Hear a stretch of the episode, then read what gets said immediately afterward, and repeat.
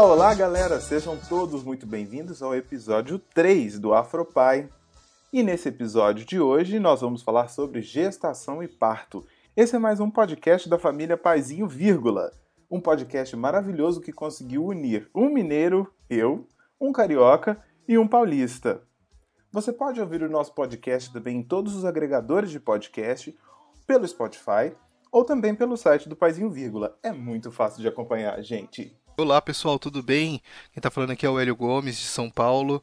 Vamos falar dos nossos recados aqui então, né? Se você quiser falar conosco, se quiser nos xingar porque nós falamos alguma besteira durante o episódio, ou se ficou emocionado, se quer compartilhar alguma história, se você quer complementar alguma coisa que nós falamos, envia pra gente um e-mail. Nosso e-mail é afropaipodcast@gmail.com. E nós temos uma novidade maravilhosa. Nós abrimos o nosso Apoia-se, nós, nós precisamos da ajuda de vocês para que a gente consiga gravar cada vez melhor e também pagar as nossas edições, porque a gente percebeu aqui que o bicho é muito pesado. Então a gente precisa melhorar cada vez mais a qualidade do som para entregar um podcast melhor para vocês. Entra lá no apoia.se barra afropai. Nos apoiando, você vai poder entrar num chat conosco para bater papo sempre que precisar, sempre que quiser. Vem, vem conversar com a gente, vai ser muito bom. E aí a gente vai poder apoiar cada vez mais a nossa equipe, aqui o Leo, o Diego e eu, e também ajudar na edição do Leonardo Souza, essa edição que está fantástica. Nós já estamos recebendo alguns feedbacks muito bons e, da, e a identidade visual que é feita pelo Lucas Gomes, irmão do Lê. Então vamos lá, galera. Vamos botar ordem nessa bagunça. Tô chegando aqui porque sempre vai precisar de um carioca para colocar ordem na bagunça. Ah, Eu sou o Diego Francisco, pai do Antônio, que já já tá chegando aí, gente. Talvez quando você estiver ouvindo essa edição, esse capítulo do podcast, o Antônio vai estar tá chegando. Olha que coisa mais legal, gente. E para falar de gestação e parto, é, nada mais sério do que lidar com o fato de que a barriga está crescendo, as mudanças estão chegando e como é que a gente está lidando ou lidou com tudo isso. Por isso, Hélio, conta pra gente. O que, é que mais marcou né, durante esse período da gestação? Você que é o nosso decano, Elis já está com dois anos, Elis já enche pneu do carro sozinha, Elis é um fenômeno. Conta pra gente. Ai, cara, ele já argumenta, cara. Eu tô ficando maluco já com Elis. ah, cara, ó, uma coisa que me marcou. Só, vou falar um pouco do marco da, da gestação. Foi quando a gente descobriu esse mundo humanizado. Né? Esse mundo da humanização, esse mundo do parto natural, é, do parto respeitoso. E já foi com, com a gestação já bem avançada. Né? Então a gente tinha, teve pouco tempo para descobrir esse mundo para estudar sobre, para nos prepararmos né, para o parto. E, mas aí o, que marcou mesmo nessa descoberta, né, foi que uma vez, o, o, dia que eu cheguei em casa e a Ana Clara chorava desesperada porque estava lendo um, um, livro chamado Parto com Amor, que é um compilado de, de relatos de parto. E e aí então a gente estava totalmente perdido. Chegando na, ali, a gente tinha marcado já uma, uma consulta na Casa Ângela, que é uma casa de parto que tem aqui em São Paulo, é, para uma semana depois, né? Tipo, foi na semana, a gente a consulta era no sábado. E aí eu cheguei, ela desesperada, ela não conseguia me explicar o que, que ela estava sentindo. Eu comecei a ficar desesperado vendo ela daquela, daquela maneira, sabe, daquela forma é, e, e, sem saber direito o que fazer, até que ela conseguiu me explicar que ela estava lendo o livro e começou a, a, ficar desesperada pensando em como seria o parto da Elis. Imaginando o parto da Elis no hospital que a gente foi conhecer, né? Que era, que, que era a opção do, pelo plano de saúde dela. E, e aí foi engraçado porque eu pedi para ela, então vamos fazer, vamos combinar uma coisa. Esse livro ok, ele parece maravilhoso, né? Peguei, fechei o livro, falei, mas você não vai mais ler esse livro, pelo menos enquanto a gente não for na consulta da Casa Ângela, tá? Depois que a gente for na consulta lá, ok, aí eu acho que a gente vai conhecer um pouco mais, aí você pega de novo e, e, e lê, continua lendo. Eu olhei pro livro, assim, eu lembro até que deu eu fechar o livro e colocar ele assim numa prateleira, porque eu falei, eu não quero ler também, porque senão eu vou ficar com medo. Mas foi uma coisa bem marcante, assim. A gente vai falar sobre outras coisas da gestação e parto, né? Mas vamos, vamos lá, vamos por partes. Não, e essa mutação é, ao longo da gestação é, é realmente surreal. Você, você às vezes até não reconhece a pessoa que está do seu lado, que de repente tem uma barriga crescendo, tem um bebê mexendo. Leandro, como é que foi para você aí, cada período desse de transformação? Né, da sua companheira? Olha, sinceramente, eu acho que eu e Cris podemos dizer que nós tivemos a gestação mais tranquila de 2017. Mentira. Mas sim, foi uma gestação extremamente tranquila. Os primeiros três meses foi, foi pouquíssimo enjoo. Ela enjoou assim em torno de.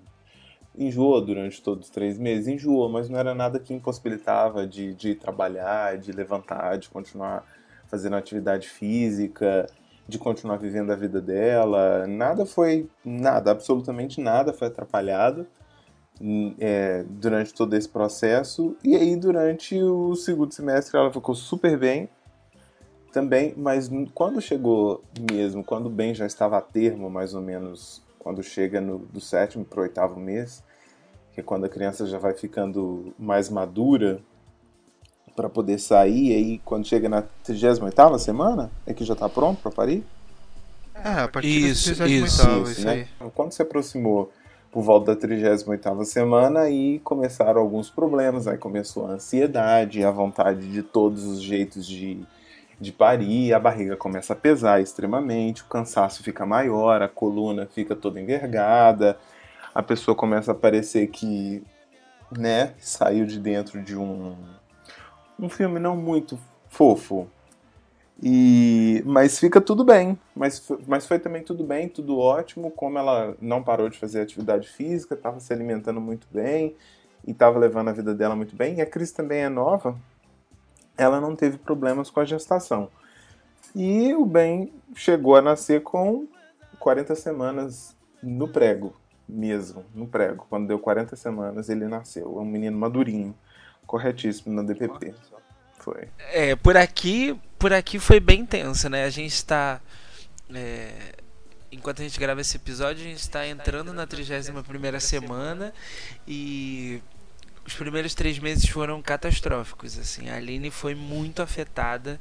É, depois a gente foi vendo, né? Porque a gente não tinha programado também a gravidez, então tem aquele baque, o susto, as transformações, mas os enjoos foram enormes. A Aline parava, cuspia, vomitava. Foi bem difícil e assim ela se arrumava de manhã para ir para aula, para fazer uma coisa. Aí tava pronta, arrumada, sentava para tomar café, enjoava, não conseguia sair, ficava horas sentadas no sofá. E, e, pensando, por que, que ninguém me falou isso? Minha mãe nunca falou que era assim, minha mãe nunca falou que era desse jeito. Por que, que ninguém conta que é assim e tal? E, pois é, as pessoas deviam bem... né, ter a decência de falar para as mulheres que não vai ser fácil, não. É, e, e, e, ela falava sempre assim, tipo, ah, minha mãe fala vai ter um enjoo, minha mãe falava vai ter um enjoo. A minha mãe também falava pra ela, né, não, agora no começo tem um enjoo. E ela falava assim, mas ninguém fala a verdade, por, por que, que ninguém me conta, não sei o que. E, e, isso é tão importante, né, porque... A, nesse caso, os pais eles acabam sendo também um referencial, né? A gente quer ouvir das mães a solução porque você está descobrindo um monte de coisa, né? E como é que foi? É, o Hélio, como, como é que é a relação assim com sogro, sogra, ou seu pai, sua mãe? Nossa, cara. A gente vai entrar nessa. Ah, é, não precisa é... contar as tretas. Mas não, se é... quiser, eu já tô com a pipoquinha. A aqui. menos que você queira, exatamente. Não, cara, foi. Foi punk. Foi muito punk, inclusive, pra Ana Clara, pra minha companheira. Teve muitas histórias, assim, que nós tivemos que, que interiorizar, assim, pra gente, né? Cada um, eu tive que entender muita coisa, ela também teve que entender muita coisa, pra gente conseguir lidar com a família depois. Esse lidar com a família foi. Foi bem, bem, bem ruim mesmo, assim, sabe? Já é... viu, né, Lê, que só, só tinha treta, né, Leandro? Já viu, né? Maravilhoso. A, a casa de parto era bem próxima da casa da minha mãe. E a gente saiu da consulta do sábado lá na, na casa Ângela tal, fomos até a casa da minha mãe, aí aproveitamos e falamos, ó, oh, a gente conheceu um lugar aqui perto, que é uma casa de parto, tal, assim, assim, assado. Minha mãe, ah, já tinha ouvido falar. Que, ah, que legal, filha, que bom, você tá feliz, eu tô. Ah, que bom. Beleza. Aí depois a gente chegou na casa dos meus sogros. Aí a Ana Clara foi, ah, a gente conheceu um lugar assim, assim, assim e tal. E a gente vai. A gente quer que a Elis nasça lá. Ah, mas é um hospital? Não, não, é uma casa de parto. Mas como assim você vai para uma casa de parto? Não sei. Bicho, aí, daí já começou. né? Daí já a gente já teve que respirar fundo e falou, porra, a gente vai enfrentar uma barra e uma barra fortíssima mesmo. E foi muita resistência. Foi tanta resistência que quando na segunda consulta na casa de parto a gente descobriu que a Ana Clara não poderia ter o parto lá porque a, a gestação dela não, não era assim, tipo, 100% é, de, de, de, com baixo risco, sabe? Ela tinha, ela tinha algumas somas de riscos que, que excluía ela da, da, da condição de ter o parto ali na casa de parto, né? E, e aí a gente voltou para um, um buraco porque a gente falou, porra, e agora? A gente vai ter que voltar para aquele plano horrível que era o hospital, do plano de saúde. Ah, e aí, porra, vamos correr atrás tal. Então, faltando, tipo, seis semanas pro parto, praticamente, a gente foi atrás de uma equipe de parto domiciliar para nos atender em casa, né? E só que isso sem ninguém saber, cara. A gente fez, a gente foi para várias rodas de conversa de gestantes e tal, sem, sem a gente poder contar com ninguém, porque ninguém sabia que a gente estava fazendo isso, porque ela tinha um certo, ela tinha um receio enorme de como as pessoas iriam agir. A relação da família atrapalhou muita coisa nesse, nesse caminho todo, em toda essa nossa trajetória de preparação para o parto.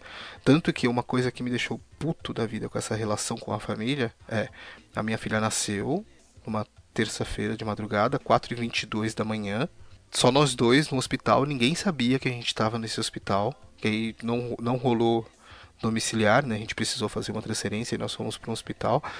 Ninguém sabia que nós estávamos nesse hospital. Rolou um parto bem, bem próximo do que o Clara tinha sonhado, né? Um, um parto extremamente respeitoso, foi bem legal. É, depois de mais de uma hora que a gente estava anestesiado, a gente foi lembrar de avisar a família. Aí tiramos uma foto lá na sala do parto ainda tal, e aí mandamos um WhatsApp pro meu sogro. E, e aí pro meu sogro, pra minha mãe e tal.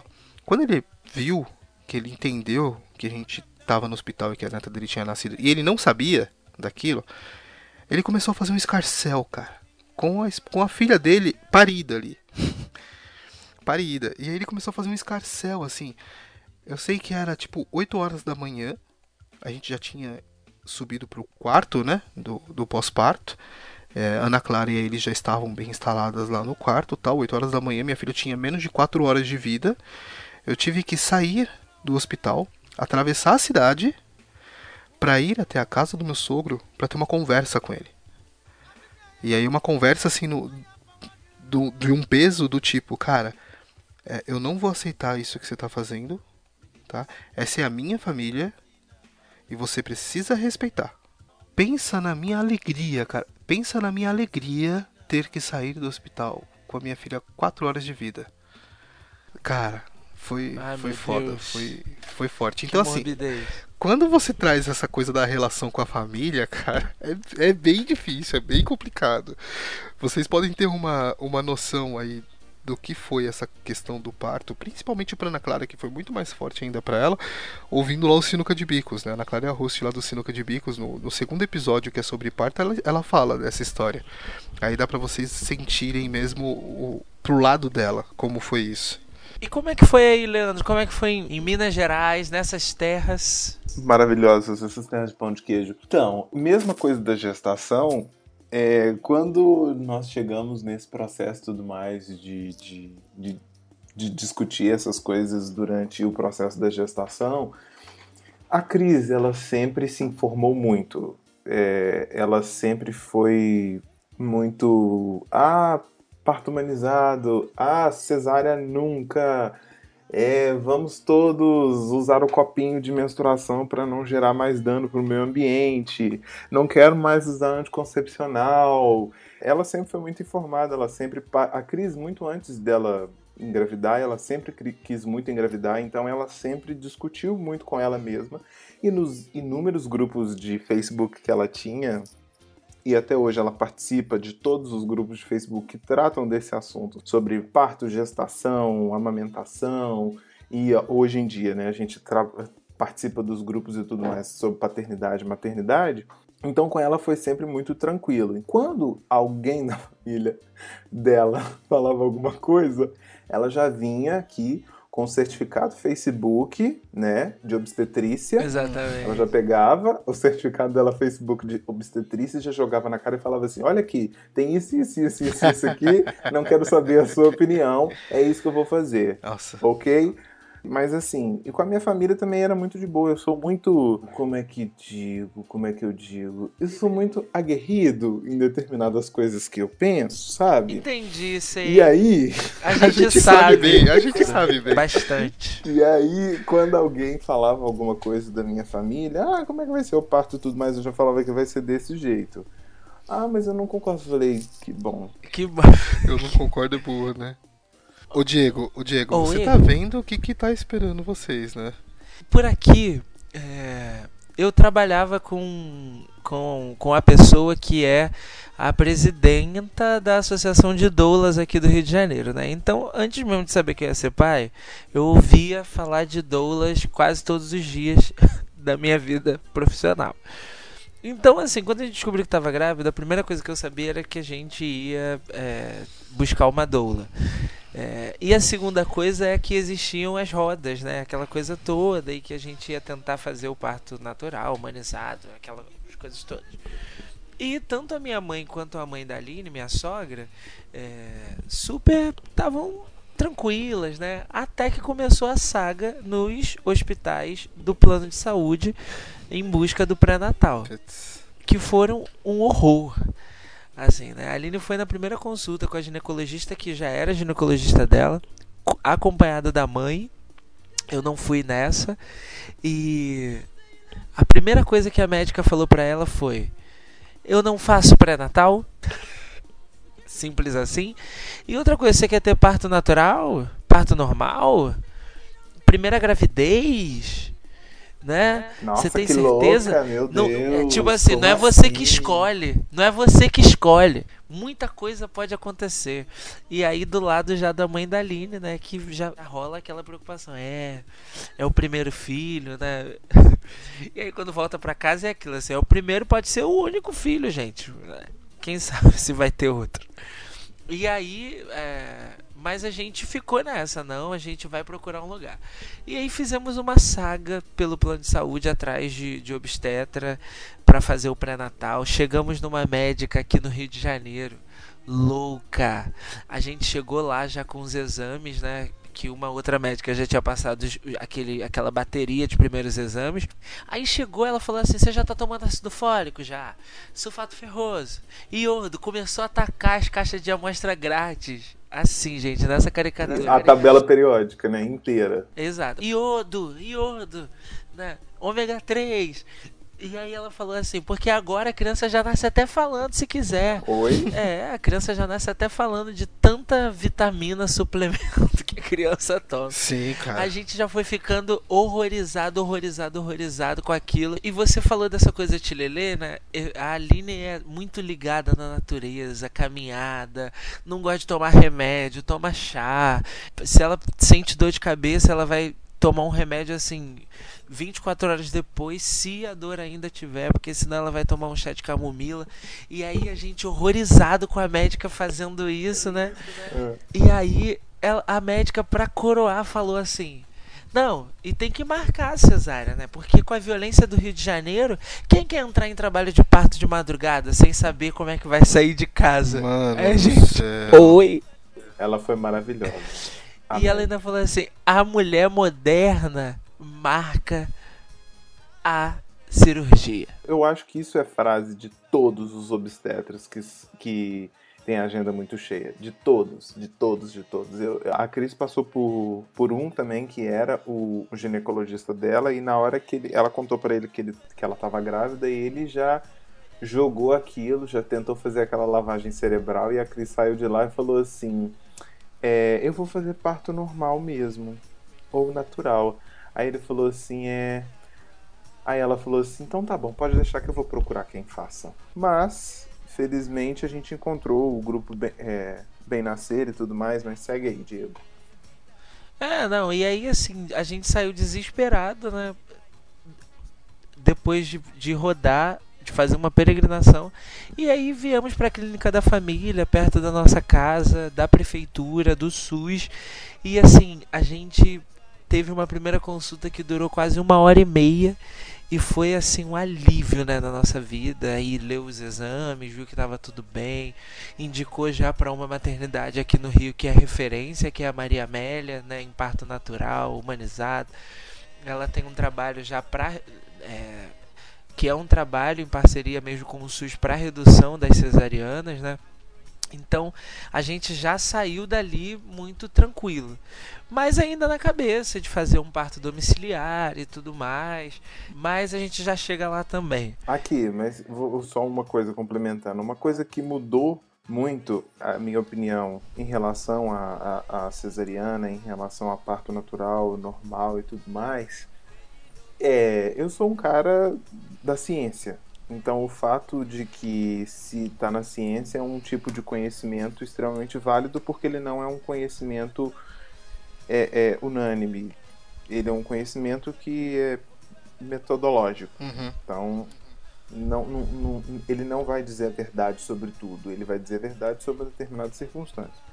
Então, para mim, era muito importante que a gente tivesse um acompanhamento médico, que a gente tivesse todo esse suporte médico e num primeiro momento eu era um cara que realmente eu acreditava que a cesariana fosse uma das melhores alternativas, uma vez que você tinha o contato constante com o médico.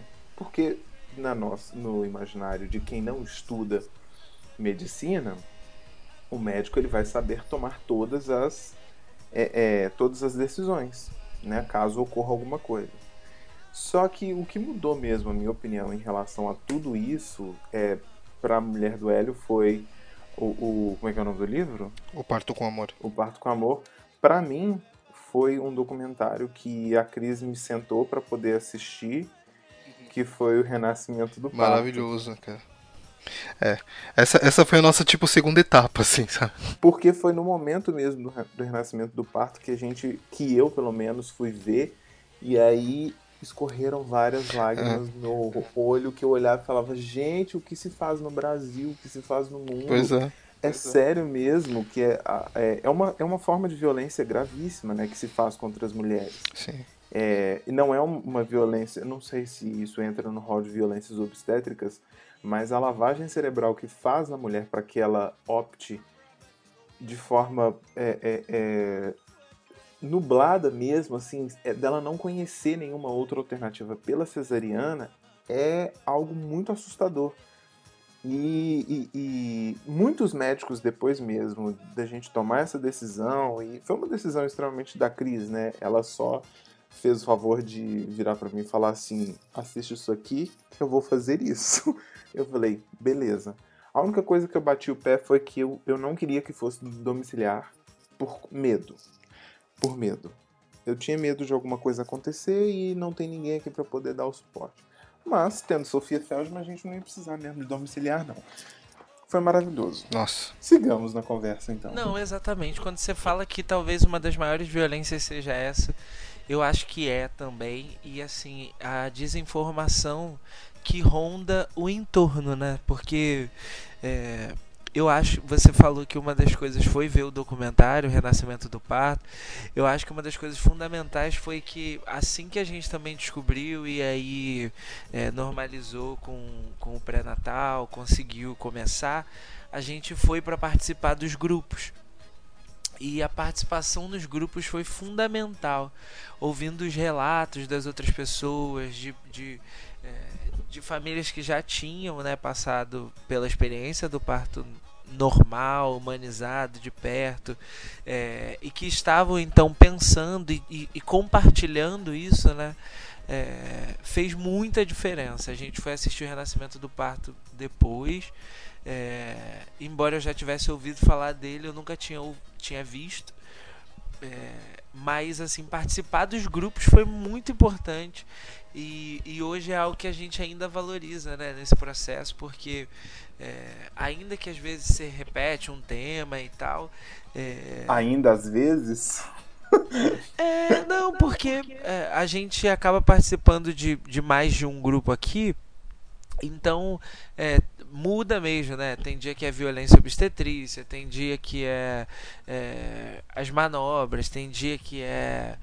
Enfim, tem, tem os temas são bem diversificados mesmo. Sim. E a gente acaba aproveitando muito para ouvir as outras pessoas e isso tranquiliza. Vocês participaram de grupos? Como é que foi? Cara, ó, posso falar assim que foi depois que a gente foi, depois que a Clara foi recusada, né, entre aspas, na casa Ângela, mas tipo que, que a gente descobriu que não poderia ter o parto lá e tal, que a gente teve que ir atrás de outras opções.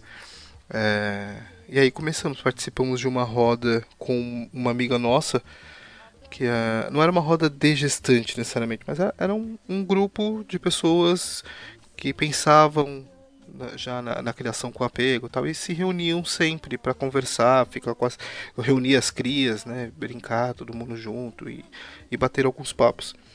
E, e aí nós nos encontramos, né? É, a Clara e eu, nós, nós participamos por, por, muitos anos de um grupo de jovens né, espíritas. E, e aí já fazia um tempo que a gente não estava mais indo e tal. Só que a gente sentia um pouco falta dessa coisa de estar dentro de uma rede, sabe? Estar conectado com outras pessoas.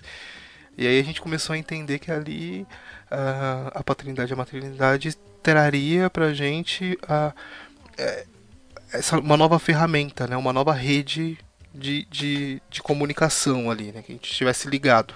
Né?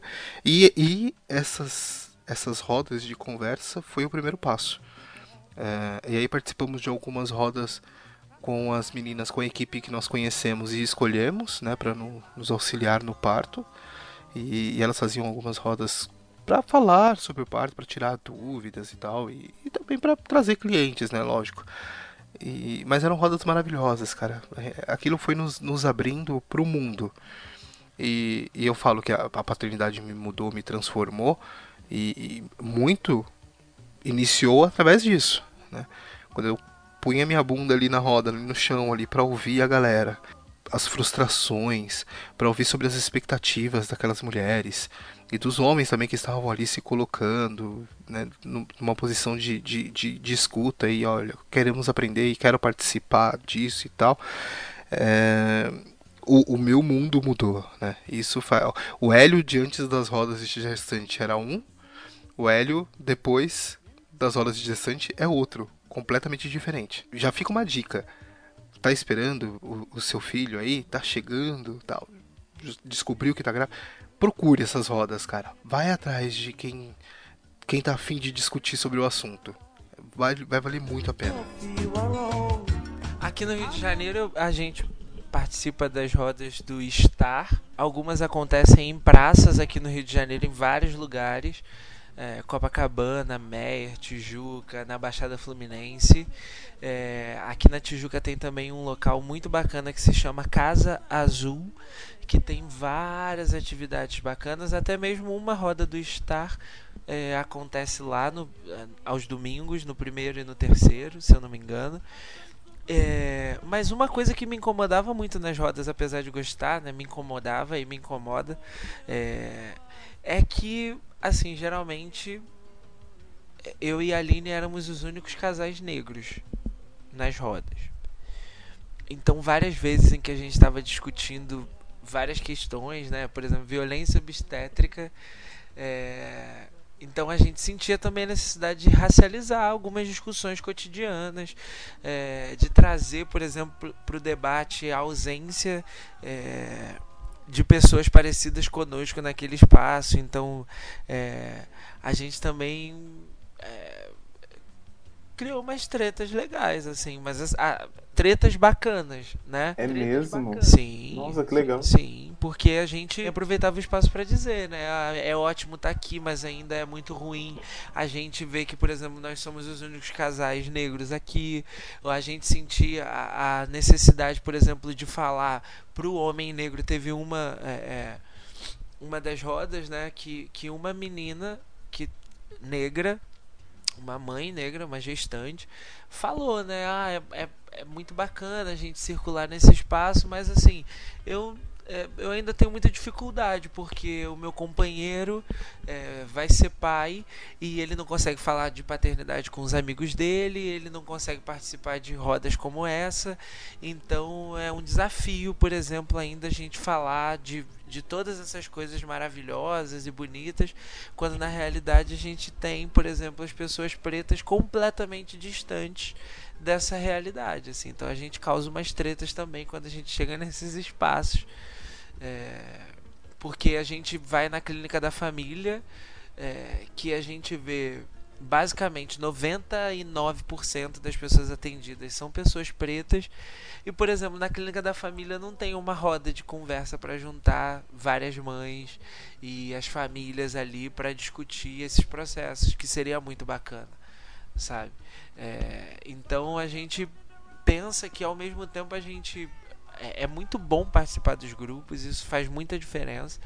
É, mas como a gente ainda tem um gargalo gigantesco, né? Porque no final das contas, assim, a mulher negra ainda acaba tendo é, 500 vezes mais chance de sofrer a violência obstétrica na, na no hospital. Durante o parto. É. Elas vão ter o maior número é, vão ser o maior número de pessoas, de mulheres que não recebem anestesia, por exemplo, que sofrem a violência verbal dos médicos que vão dizer na hora de fazer foi bom, é, que vão dizer que você tem que ter força para parir, sim.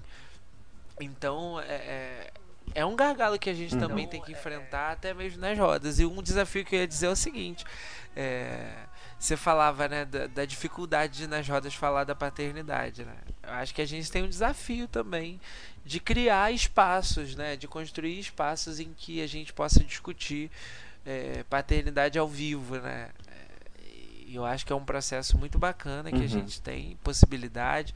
Quem sabe a gente não vai ter os encontros do Afropai em BH, em São Paulo, no Rio de Janeiro. É, e vão ser encontros maravilhosos. Não é?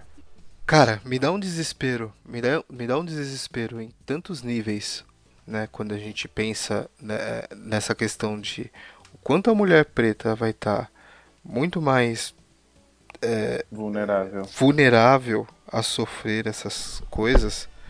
É, mas assim, dói, dói num nível tão grande, cara. É, já que a gente, a gente já pode falar desse assunto, então, porque tem bastante coisa para falar sobre esse assunto, né? Ele vai é, verdade, ocupar bastante é, tempo da nossa pauta. Eu acho que a gente pode até separar um hum. episódio hum. só pra gente falar sobre isso. Mas, mas eu achei que era ah, bacana não, a gente separar, porque é, esse ambiente né, das rodas ainda é um ambiente que não é tão preto, né? Então é importante a gente dizer isso também, Sim. demarcar. Da mesma forma, assim, eu, eu, não sei, né? O Leandro não chegou ao final da história. Mas você, por exemplo, você e a Ana Clara tiveram a experiência de, de tentar um parto domiciliar e transferir. O Leandro foi. E, e a Cris foi, foi um parto domiciliar? Domiciliar? Não, não, não, não chegamos no parto domiciliar. Não porque foi a única coisa que eu bati o pé que eu falei, eu preciso que esteja dentro de um hospital para que se qualquer coisa ocorrer, você possa ter alguém, alguém recorrer e eu possa ter alguém para recorrer. Mas aí a gente teve no Sofia, e no Sofia foi como se a gente estivesse tendo ah, na sala da nossa bonita. casa. Uhum. Porque o parto foi é, porque o, a, a, o Sofia Feldman ele é dividido em duas partes, tem a casa de parto e a maternidade mesmo. A casa de parto são, do, são, são do, do duas, do, dois quartos, né?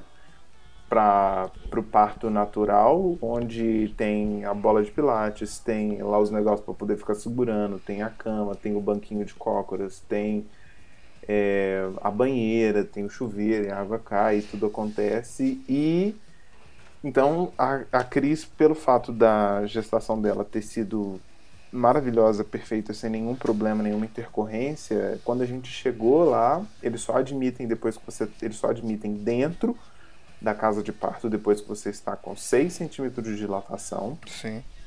É, então, antes disso, não é. E aí ela, ela pôde entrar.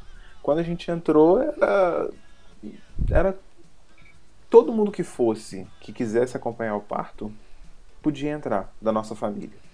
Então não teve restrição de absolutamente nada e tudo é do SUS. Isso foi uma coisa que eu reparei muito grande. É a melhor maternidade, é, talvez do Brasil, né?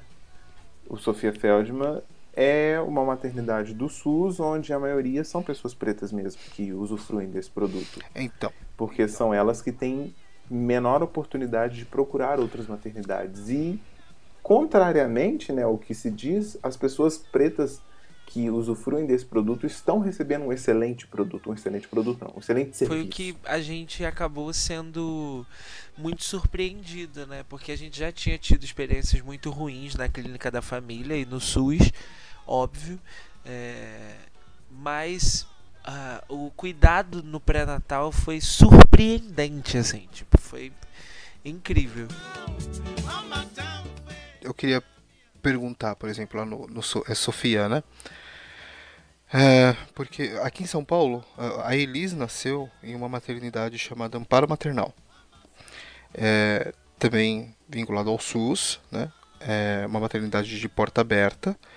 Então ela vai receber qualquer pessoa que tenha que, que, que chegue lá já no com um trabalho de parto ativo.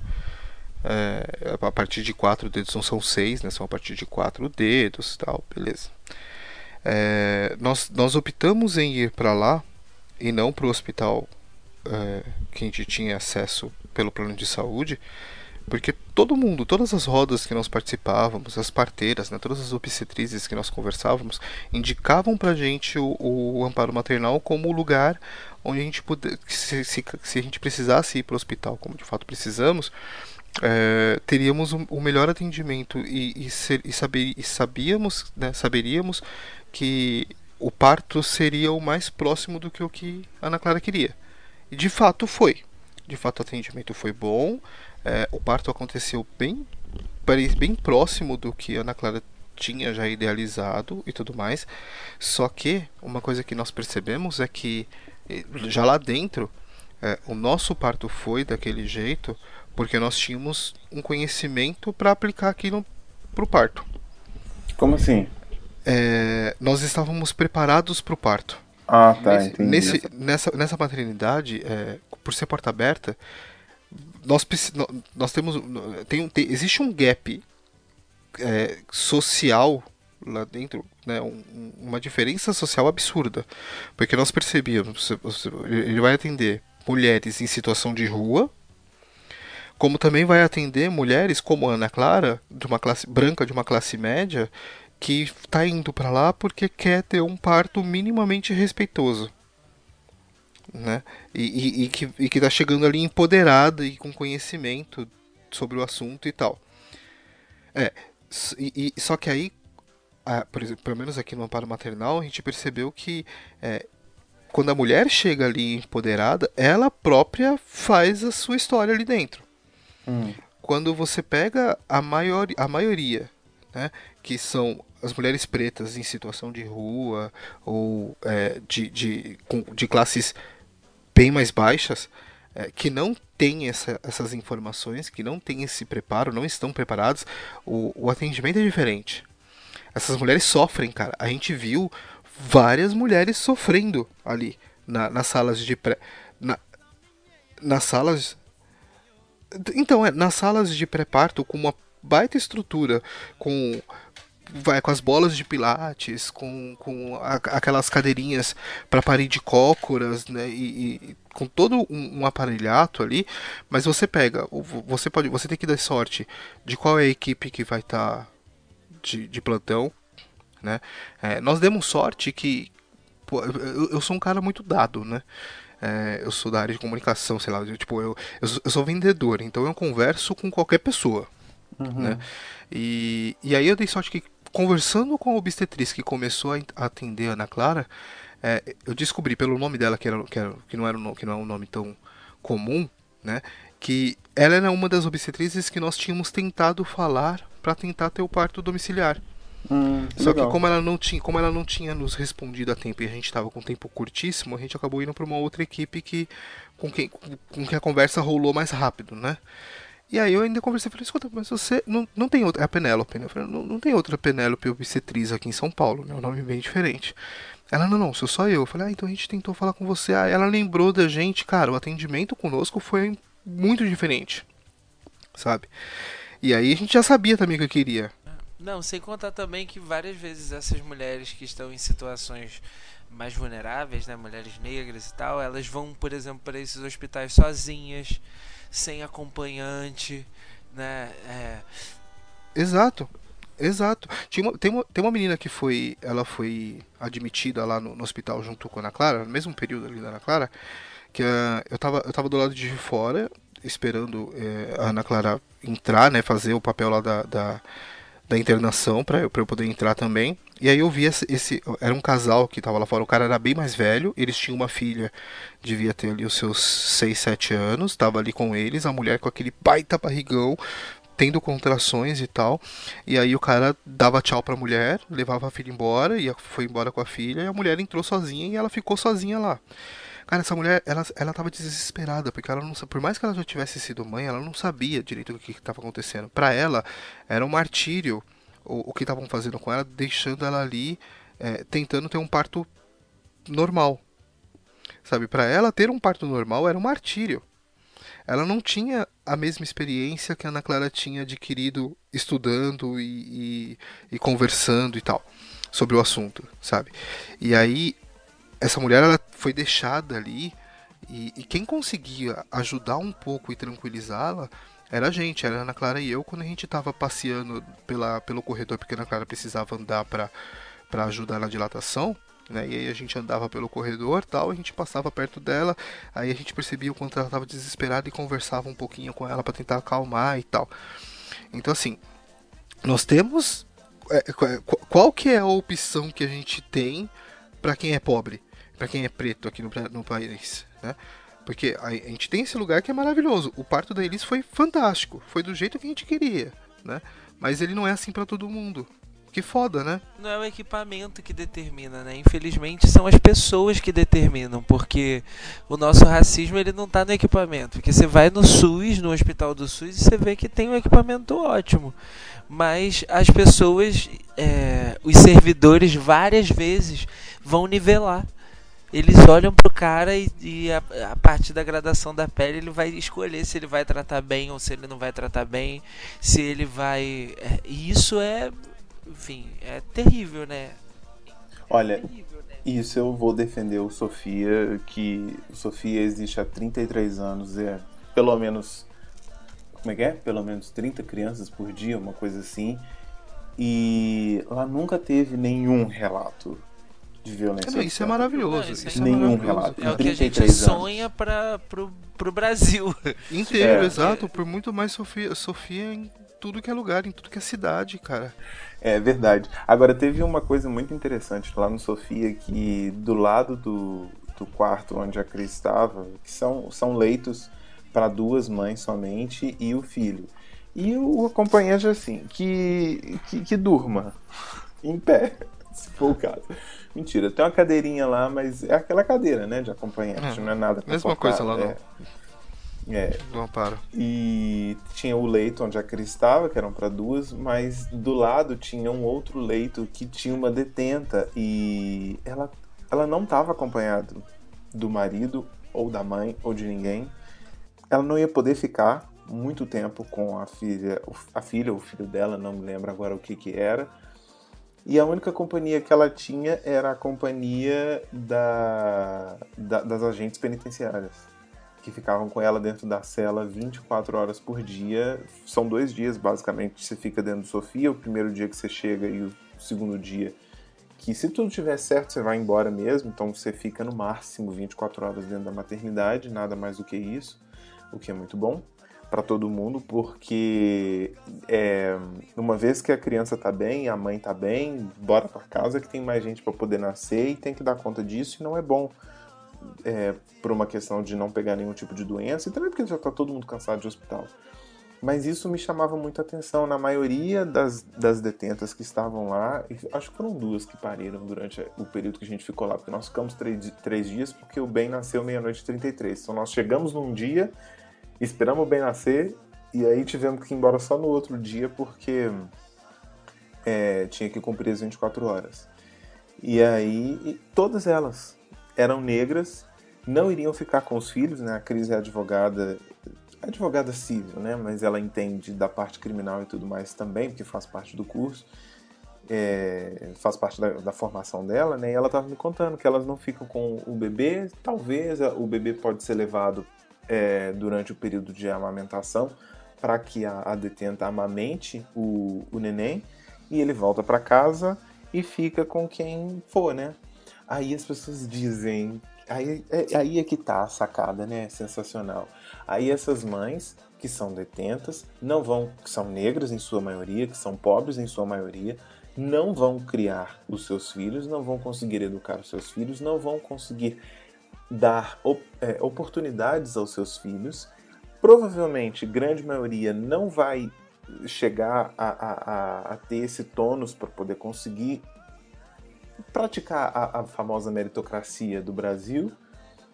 Uma grande parte vai se tornar, sim, é, marginal, e as pessoas simplesmente acreditam que bandido bom é bandido morto, sem fazer nenhuma análise sociocultural do, da situação que a gente vive no Brasil, da quantidade de crianças que nascem, de qual é o perfil das mulheres que sofrem violência obstétrica, e assim por diante. Então tudo é muito complicado, tudo fica muito complicado.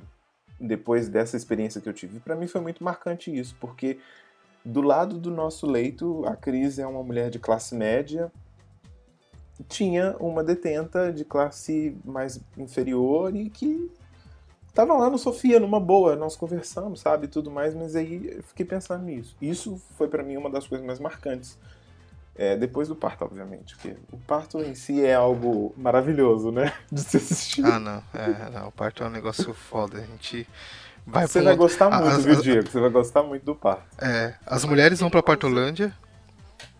Foi Oi? maravilhoso de quantas horas, Leandro? Foi mara... quantas horas Putz, de maravilha? Não fala isso, cara.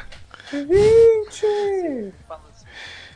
Quanto foi, Leandro, aí? 20 horas! Nossa senhora, gente. Bicho, Ana Clara então Mas comendo tâmara, come... vocês comeram. Vocês não, né? Mas as companheiras comeram tâmara a partir da 34 semana, Hã? seis tâmaras por dia. Nossa, não. que isso? Isso é mandinga? Eu não tô isso é sabendo é dessa, não. Não, a única coisa que a Cris fez foi fazer massagem. Não.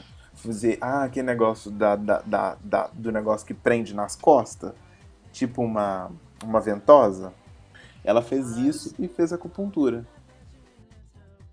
A bolsa da Ana Clara ela, ela rompeu de sexta para sábado na, a uma hora da manhã, mais ou menos. A Elis nasceu de segunda para terça às 4h20 da manhã. Foram que? mais de 70 horas de trabalho de parto. Jesus Cristo, a bolsa rompeu, a bolsa rompeu em, em janeiro, a menina nasceu em fevereiro. Quase é, foi, isso, é, né? Foi quase isso, Qu quase rompeu em setembro e ela nasceu em outubro. E, e imagina, imagina a gente se escondendo da família por todo esse período, né? O pessoal ligava, ah, vai ter festa da sua tia, Ana Clara, vamos lá. Eu ligava, eu atendia, falava, não, Ana Clara tá meio indisposta. Ah, mas tá tudo bem, vamos no médico. Eu falei, não, tá, tá tudo bem, ela só tá indisposta, tá? A gente não. A gente não.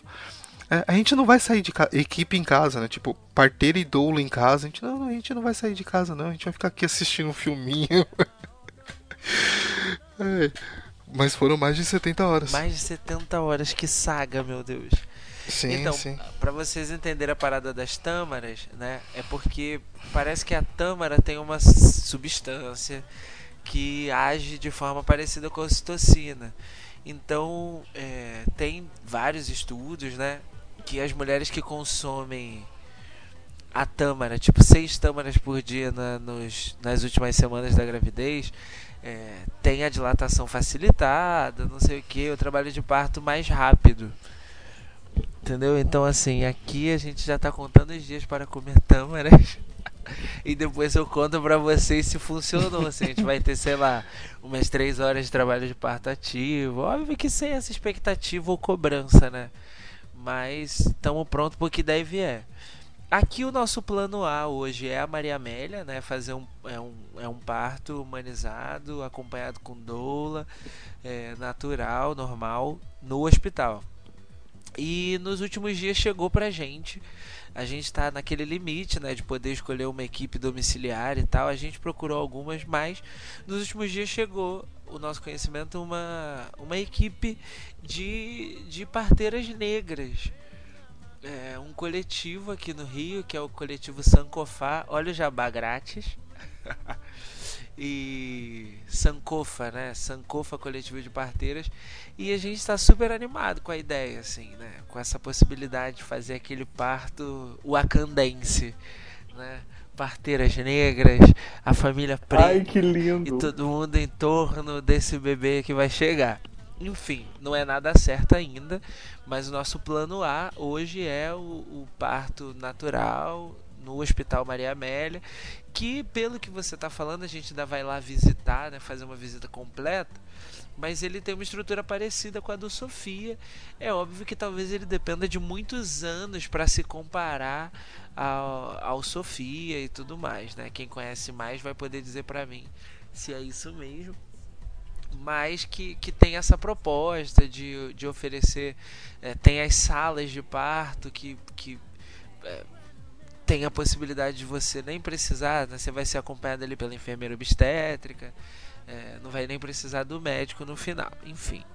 É, a gente está animado com essa ideia, mas ficou muito animado com essa outra ideia aí de ter essa celebração a candência do nascimento do Antônio. Que lindo. Depois vocês vão saber o que, que aconteceu. Isso aí, isso aí. Estamos na torcida aqui. Eu acho que a indicação unânime é o Renascimento do Parto. Documentário está disponível no YouTube, uma versão do Ministério da Saúde. Então ele é dividido em oito episódios, mini episódios. Mas o Renascimento do Parto tá lá disponível no YouTube.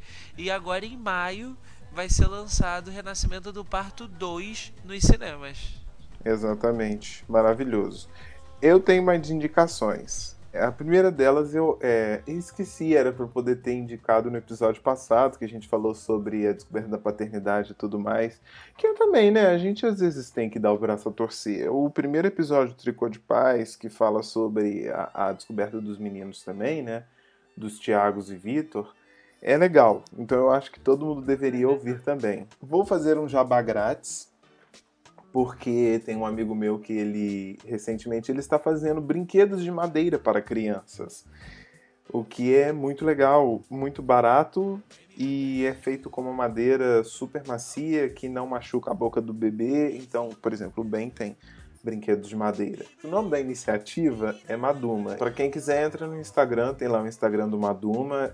A minha dica é para quem estiver aqui em São Paulo, participe das, das rodas de conversa, das, das rodas de gestantes que, que acontecem por aqui.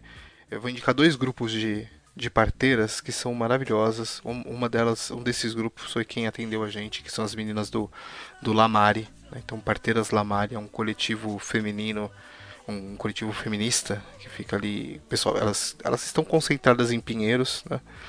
Uh, tem outras meninas que nós conhecemos e, e, e, adoramos também, que são as parteiras do Maná.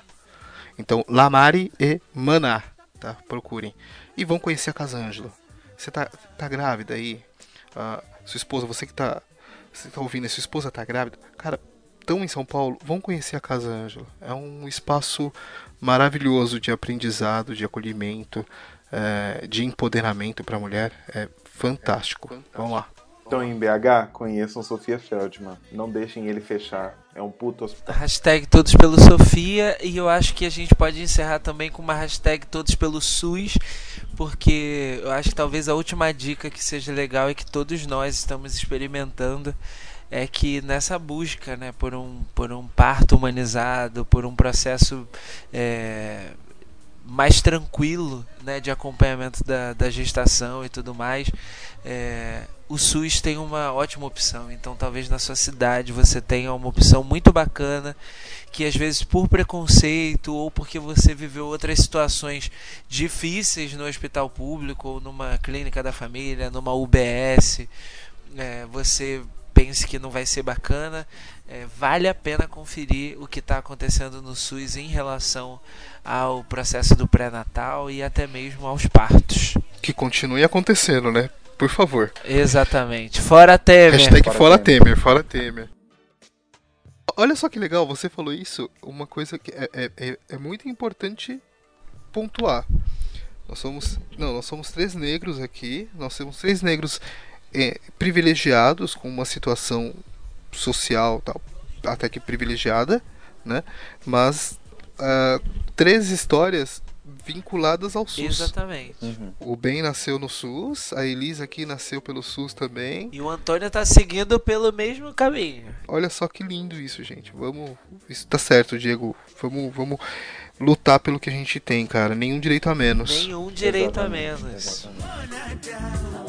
E ó, a gente tá chegando ao final de mais um episódio dessa nossa primeira Não acredito, temporada. cara. Eu, eu, eu, eu falaria por mais duas horas. Dá pra falar, não dá?